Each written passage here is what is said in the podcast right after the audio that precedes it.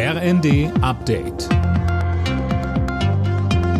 Stündlich neu. Auf den Punkt informiert.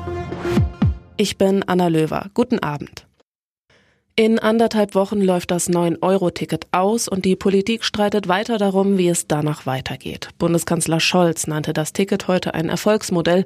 Die SPD fordert schnellstmöglich Beratungen mit den Ländern über einen Nachfolger. Bundesfinanzminister Lindner hat Forderungen nach einer Verlängerung dagegen erneut zurückgewiesen. Er sagte in der ARD. Das würde 14 Milliarden Euro kosten. Geld, das uns fehlt für die Bildung, Geld, das uns fehlen würde für die Investition in das Schienennetz, also die Modernisierung. Da muss man sagen, die Idee eines kostenfreien ÖPNV, das wäre nicht nachhaltig und am Ende führt das auch nicht zu ökologisch verantwortbaren Entscheidungen, welche Fahrt muss ich unternehmen und welche nicht.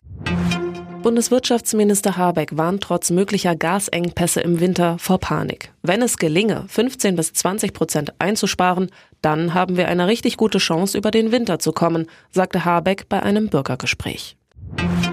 Die Rufe nach neuen Entlastungen für die Bürgerinnen und Bürger werden angesichts der steigenden Preise immer lauter. Vor allem Haushalte mit unteren und mittleren Einkommen brauchen mehr Unterstützung, so Bundesarbeitsminister Heil auf dem Landesparteitag in Mecklenburg-Vorpommern. Bis Anfang September müssten Entscheidungen her. Und das heißt vor allen Dingen dafür zu sorgen, dass die, die es jetzt am schwierigsten haben, über die Runden kommen können. Und deshalb kann es nicht sein, dass am Ende Pakete rauskommen, in denen Christian Lindner und ich mehr profitieren als Menschen, die es wirklich nötiger haben. Wir müssen die soziale Balance halten in dieser Veranstaltung.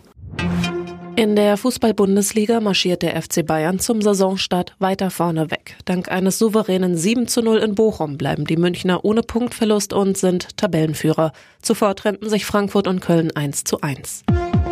Alle Nachrichten auf rnd.de